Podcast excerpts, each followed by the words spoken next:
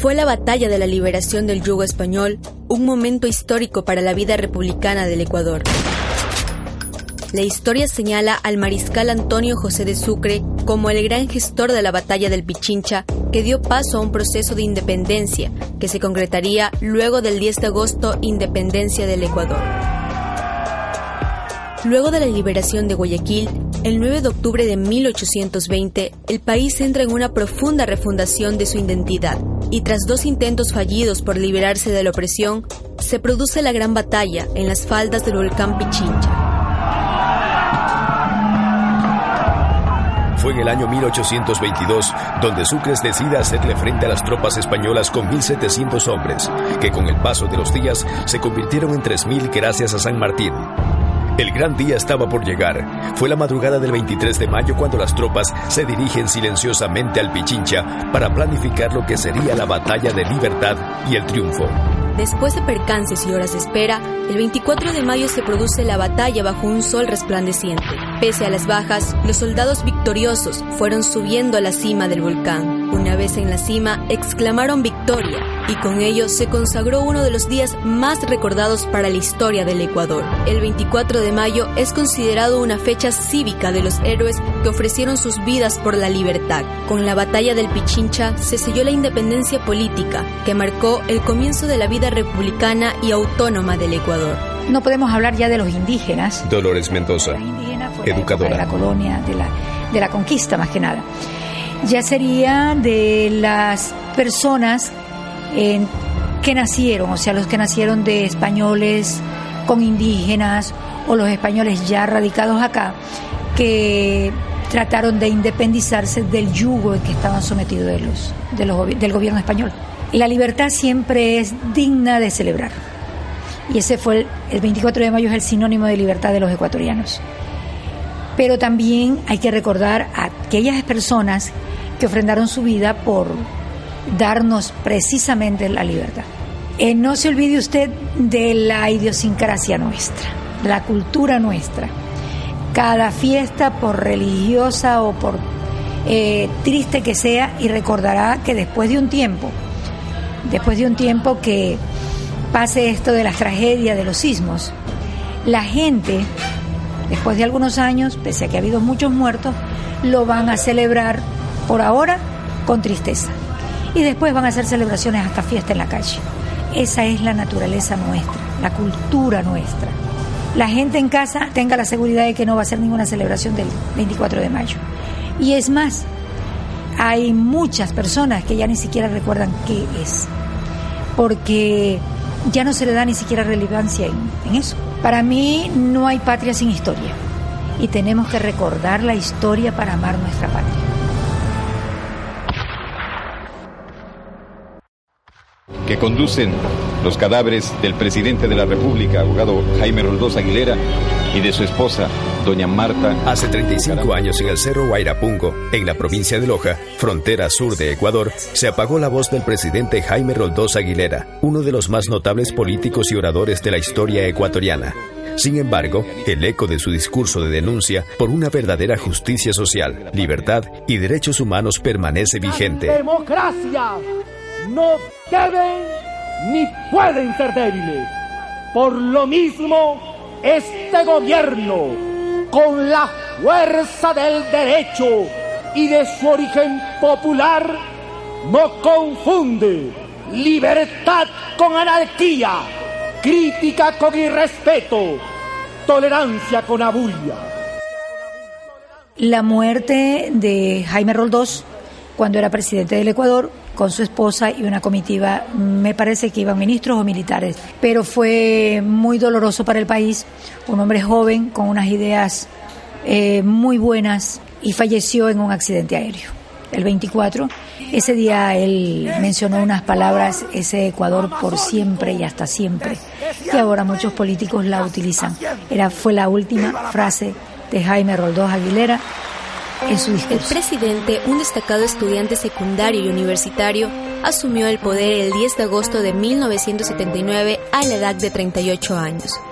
Lo hizo después de formar parte de un proceso de retorno al sistema democrático tras cerca de una década de dictaduras civiles y militares.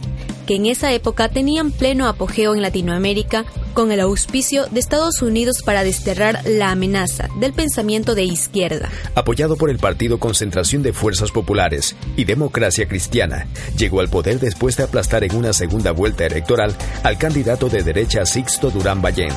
Al poco tiempo, Roldós decreta la reducción a 40 horas de la jornada laboral semanal, duplica el salario mínimo vital de los trabajadores a 4.000 sucres mensuales, 160 dólares al tipo de cambio vigente a la fecha, y lidera otras transformaciones en beneficio de las clases de menores recursos.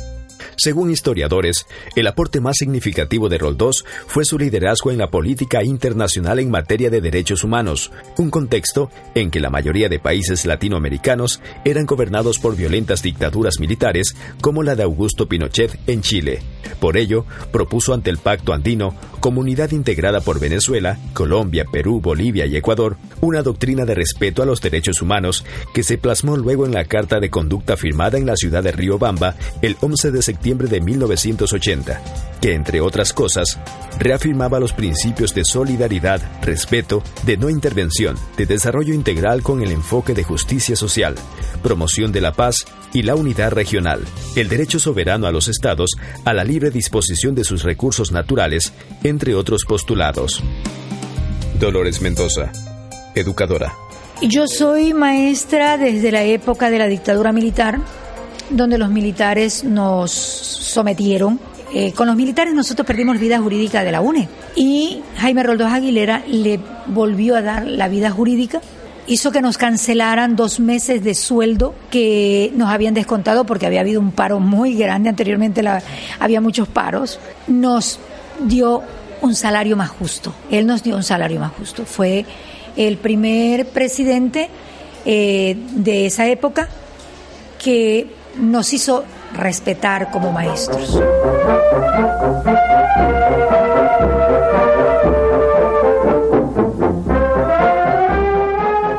Hemos sido y somos objeto de una nueva agresión de nuestro país vecino del sur, a inicios de 1981 se producen unas contiendas entre los ejércitos de Ecuador y Perú, en las zonas fronterizas de Paquicha, Mayaicu y Machinaza, en la cordillera del Cóndor, en la amazónica provincia de Zamora Chinchipe. En medio de la crisis bélica y con un importante despliegue diplomático, Roldós llevó el problema territorial a la mesa de la Organización de Estados Americanos, con lo que se evidenció la existencia de un diferendo que Perú lo negaba. No podemos concluir estas palabras, ni debemos concluirlas sin rendir un homenaje a esos soldados heroicos de Paquilla. Paquilla ya no es historia para el Ecuador, es leyenda. El destacamento militar de Paquilla, sus hombres, aquellos que han entregado su vida han sido expresión cabal de un pensamiento que tendrán que arrancarnos de la tierra con la tierra que pretenden despojarnos y junto a eso su irrenunciable decisión de defender el territorio patrio, de defender la heredad territorial, unidos ecuatorianos en la defensa de lo que es nuestro. El 24 de mayo de 1981, el avión presidencial se estrelló contra el cerro Guairapungo en la provincia de Loja. A más del presidente fallecieron su esposa Marta Bucarán y toda su comitiva. La aeronave había salido desde Quito luego de una ceremonia en el Estadio Olímpico Atahualpa, donde se condecoró a los combatientes de la guerra de Paquilla. Luego del accidente se tejieron versiones que se trató de un complot en virtud de que el mandatario panameño de corte progresista, Omar Torrijos, también corrió con un destino similar a Roldós. La Fiscalía ecuatoriana retomó las investigaciones de este caso y entregó a la familia documentos desclasificados respecto a la muerte del exmandatario. En las mentes de los ecuatorianos quedaron grabadas las últimas palabras de su discurso en el legendario Estadio Tahualpa con un potente contenido de denuncia contra los poderes fácticos que tienen plena vigencia con el contexto político actual. A continuación, un extracto de sus últimas palabras del histórico discurso en la ciudad de Quito el 24 de mayo de 1981. Hemos avanzado 21 meses. De gobierno constitucional, nuestra gran pasión es y debe ser el Ecuador. Este Ecuador que no lo queremos enredado en lo intrascendente sino en lo valeroso, luchador, infatigable, forjando un destino de grandeza. El Ecuador heroico que triunfó en Pichincha, el Ecuador de los valerosos de hoy, heroicos luchadores de Paquilla, Machinaza y Mayaicu, inmolados en esas legendarias trincheras. El Ecuador heroico de la cordillera del Cóndor, el Ecuador eterno, el Ecuador democrático capaz de dar lecciones históricas de humanismo, trabajo y libertad. Este Ecuador amazónico desde siempre y hasta siempre. ¡Viva la patria!